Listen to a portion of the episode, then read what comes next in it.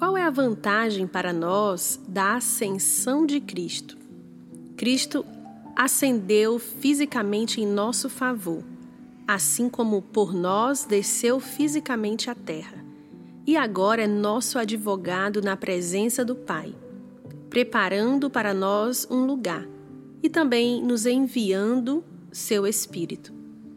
Romanos 8,34 diz: Quem condena?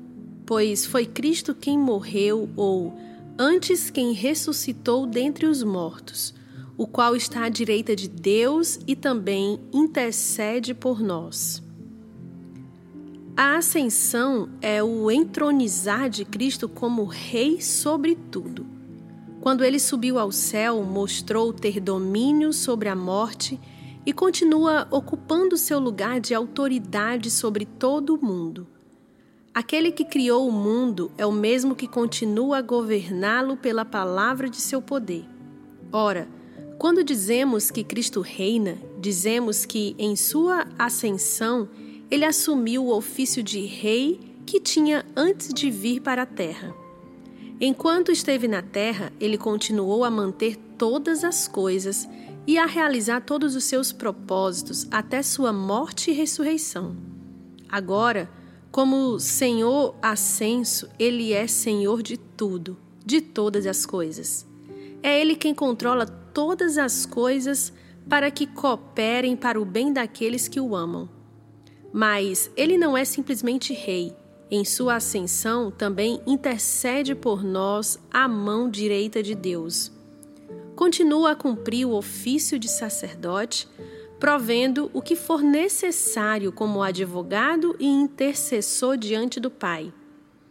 Quando oramos a Deus arrependidos de nossos pecados, os pecados são tomados pelo Filho de Deus, que age como aquele que hoje intercede por nós, sacerdote em nosso favor, para que Deus ouça e atue em nosso favor.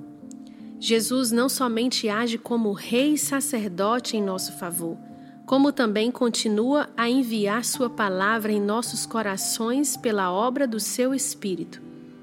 O Espírito Santo, lembre-se, testifica Cristo, a razão pela qual conseguimos entender a palavra de Deus, não só sua lógica, mas também seu significado.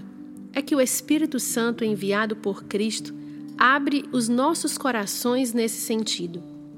Isso quer dizer que essa palavra vem de Cristo e nos é dada pelo Espírito. E Jesus continua a operar como profeta em nosso favor na palavra de Deus, para que possamos andar com Ele, entendê-lo e compreender Sua graça. Isso tudo significa que em Sua ascensão, Cristo opera em prol de nosso bem no presente. Ele reina sobre as circunstâncias atuais advoga por nós onde estamos. Envia Sua palavra a nossos corações para que possamos lidar com as circunstâncias presentes.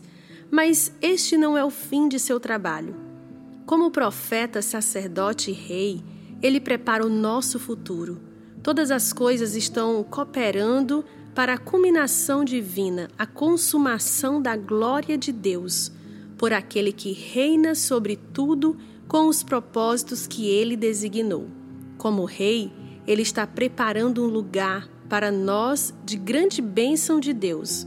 Como sacerdote, vai garantir que quando estivermos diante do trono de julgamento, seremos feitos justos diante de Deus pela obra purificadora de seu sangue. A natureza sacerdotal de Jesus será destacada quando nos curvarmos diante do Cordeiro de Deus que com seu sangue comprou para Deus homens e mulheres de toda tribo, língua e nação.